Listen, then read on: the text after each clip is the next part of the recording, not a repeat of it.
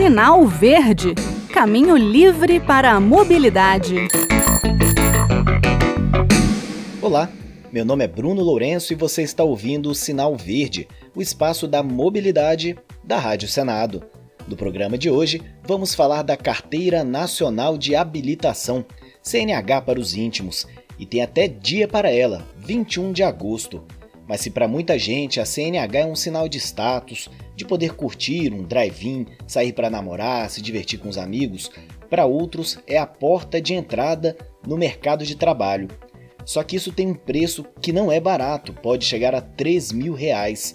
Para quem não tem condições, recomendo que procure pelo programa CNH Social em seu estado ou iniciativas semelhantes de instituições como o Serviço Social do Transporte. As condições variam, mas no geral é uma forma de ajudar as pessoas sem condições financeiras a conseguirem a carteira de motorista para trabalhar. Eu conversei com o diretor do Detran daqui do Distrito Federal, Zélio Maia da Rocha, que nos explicou como surgiu a ideia da habilitação social e da importância dela para muitas pessoas, ainda mais em tempos de pandemia, em que a demanda por entregas aumentou consideravelmente e os serviços de aplicativos acabaram absorvendo parte importante da mão de obra no país. Vamos à entrevista com o diretor do Detran DF, Zélio Maia. Dia 21 de agosto foi o Dia Nacional da Carteira Nacional de Habilitação. Muita gente não sabe que existe, existe esse dia. E o, o Distrito Federal tem um programa muito interessante, que é esse programa de habilitação social, CNH social. Você pode falar um pouquinho sobre isso, Zélia? Claro, claro. É, essa, esse programa de, de, habilitação social nasceu exatamente de uma, de uma, de uma discussão que nós travamos aqui no interior do, do, da, do Detran DF, que nós fazíamos diversas blitz, especialmente dirigida a motociclistas, e percebemos que vários dos entregadores que nós é, abordávamos, ele não tinha habilitação para é, motocicleta. Então, e por quê? Porque ele não tinha condição financeira de ter essa habilitação. Aí nós abrimos o leque da discussão desse tema e percebemos que havia uma grande demanda por habilitação, mas por pessoas que, infelizmente, não têm condição social e financeira de é, pleitear uma carteira de habilitação. Só para o ouvinte ter ideia, uma habilitação, do início ao fim do processo, custa algo em torno de R$ 2.500 é, ao cidadão. E, evidentemente, esse entregador, por exemplo, que foi o ponto de partida da discussão, ele, com R$ 2.500 ele, cons ele consegue comprar uma moto. Aí ele se vê no seguinte dilema: compra a moto ou tira a habilitação? Por uma questão até de sobrevivência, né, Bruno? É, e aí a gente nem pode condenar, porque é um problema social muito profundo, ele prefere correr o risco. E aí é, o governador apresentou um projeto de lei na Câmara Legislativa e deu é, andamento e gerou a lei da habilitação social, que incumbiu ao Detran DF é, promover todo o processo de estruturação dessa habilitação. E o, o, algumas já foram entregues e outras estão em processo, porque tem várias fases, como todo mundo sabe, né? Nós temos a parte teórica, a parte prática, é, até finalmente, evidentemente, a entrega da habilitação. Eu li em algum lugar, você já falou que algumas já foram entregues, Exato. mas que ia haver uma renovação do programa para agora em agosto. Não sei se já aconteceu, vai Exato. acontecer. Como é que está isso?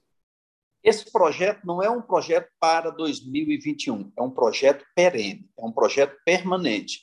Então, nós tivemos 30 mil inscrições para o projeto Habilitação Social.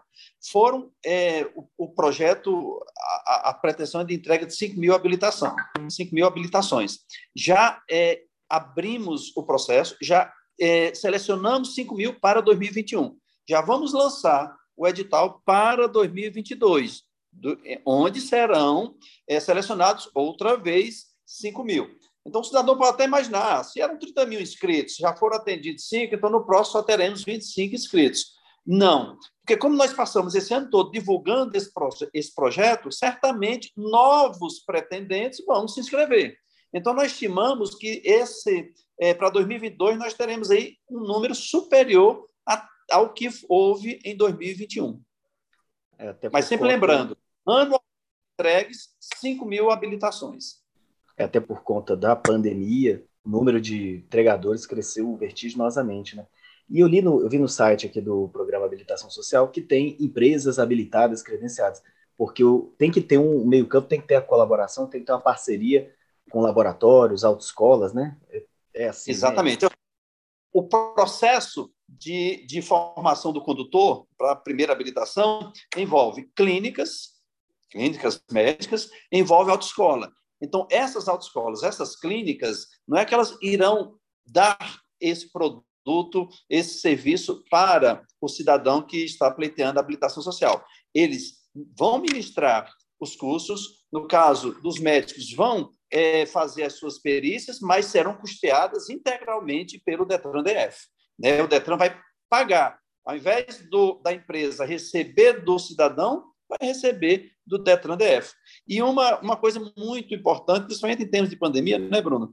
É que com a habilitação social nós aportamos na, nessa atividade econômica, que nós temos várias atividades econômicas envolvidas nesse projeto, nesse processo, nós vamos aportar 10 milhões de reais por ano que são 10 milhões de reais que não iriam ser aportados, por quê? Porque o, o, a premissa básica da habilitação social do beneficiário é ser pessoa em situação de vulnerabilidade. Então, ele jamais iria fazer esse investimento, até porque, como nós sabemos, a pandemia agravou mais ainda essa situação de vulnerabilidade. Interessante esse programa de CNH social que o diretor-geral do Detran de Brasília, Zélio Maia, nos apresentou. Quem está inscrito no CAD Único pode procurar o Detran em seu estado para ver como conseguir tirar a carteira de habilitação de graça ou pelo menos com alguns benefícios. Aqui no DF serão cerca de 5 mil por ano, entre primeiras habilitações, renovação, troca de permissão, adição ou alteração de categoria.